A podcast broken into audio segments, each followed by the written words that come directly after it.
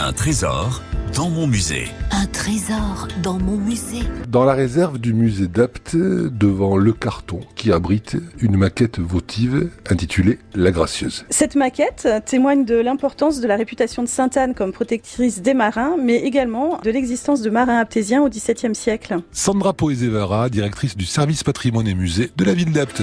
Un trésor Un trésor dans mon musée. Cette maquette de bateau en fait se compose de différents matériaux, du bois polychrome, des fibres végétales, du métal, du cuir, du papier et elle mesure près d'un mètre de long. Elle provient de la cathédrale d'Apt où elle était accrochée en fait à la voûte de la sacristie de la chapelle Sainte-Anne avec une autre maquette plus petite et un crocodile empaillé. Elle est classée monument historique depuis 1933 et elle a été décrochée en 1951 lors des travaux de transformation de la sacristie en chambre forte du trésor et elle est entrée dans les collections du musée en 1971. C'est une maquette votive, c'est-à-dire qu'elle a été offerte à Sainte-Anne en remerciement d'un bienfait accordé suite à un vœu. Alors cette maquette est particulièrement intéressante parce que la, la figure de proue, comme on peut le constater, elle est sculptée assez naïvement, mais on reconnaît clairement un félin.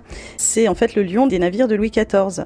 Et il faut savoir que bon, à travers les archives, euh, on arrive à suivre le, fait que plusieurs euh, aptésiens ont participé aux guerres navales de Louis XIII et de Louis XIV, notamment dans le cadre des guerres d'Espagne et de Hollande. C'est une frégate à 24 canons qui a été construite en 1672 à Toulon et qui du coup en fait a participé au secours de Messine en 1675. Il faut savoir que la Gracieuse transportait 300 tonneaux, 6 mois de vivres et puis 120 membres d'équipage.